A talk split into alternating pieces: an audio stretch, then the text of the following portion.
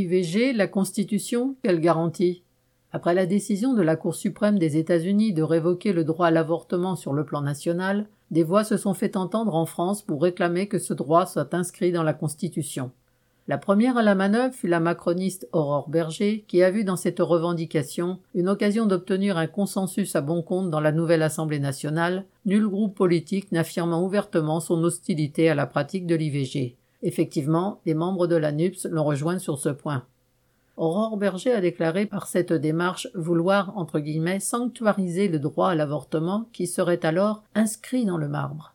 Mais l'introduction d'une phrase supplémentaire dans la Constitution apporterait-elle vraiment une garantie aux femmes? Déjà, alors que l'interruption volontaire de grossesse est légale, les obstacles qu'elle rencontre sont multiples entre les médecins qui font valoir une clause de conscience pour s'y refuser, les lieux pour la pratiquer en nombre insuffisant et le manque d'informations, surtout vis-à-vis des jeunes et des plus fragiles.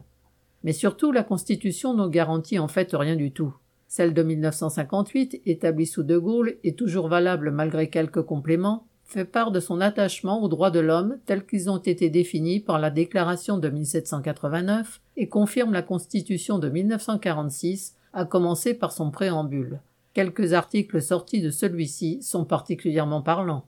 Selon l'article 1, entre guillemets, la France assure l'égalité devant la loi de tous les citoyens sans distinction d'origine, de race ou de religion. Mais comment les jeunes beurs ou blagues des cités, pourtant bien français eux aussi, pourraient-ils croire à cette égalité?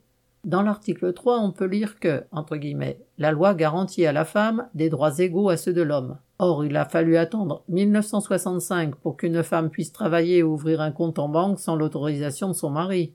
L'article 5 dit aussi que, entre guillemets, chacun a le droit d'obtenir un emploi. Les 6 millions de chômeurs apprécieront. Et si, selon l'article 11, entre guillemets, la nation garantit à tous la protection de la santé, de la sécurité matérielle, le repos et le loisir, les hôpitaux débordés dans lesquels les soignants ne connaissent pas le repos, des minima sociaux qui ne permettent même pas de survivre, sont la réalité de beaucoup de travailleurs et de chômeurs. Quant à l'article 14, rédigé le 27 octobre 1946, qui dit que, entre guillemets, la République française, fidèle à ses traditions, n'emploiera jamais ses forces contre la liberté d'aucun peuple, il ne fallut même pas attendre deux mois pour qu'il soit battu en brèche par le gouvernement. Le 19 décembre de la même année débutait la guerre d'Indochine. À partir du 1er novembre 1954, le peuple algérien dut affronter plus de sept ans de guerre, de torture, de massacres, avec au moins un million de morts pour mettre fin à la colonisation française. Voilà les garanties dites démocratiques qu'apporte la Constitution au peuple. Pour garantir le droit à l'interruption volontaire de grossesse comme pour tous les autres droits, les femmes et les hommes solidaires devront se fier à leur propre force bien plus qu'à quelques législateurs. Marianne Lamiral.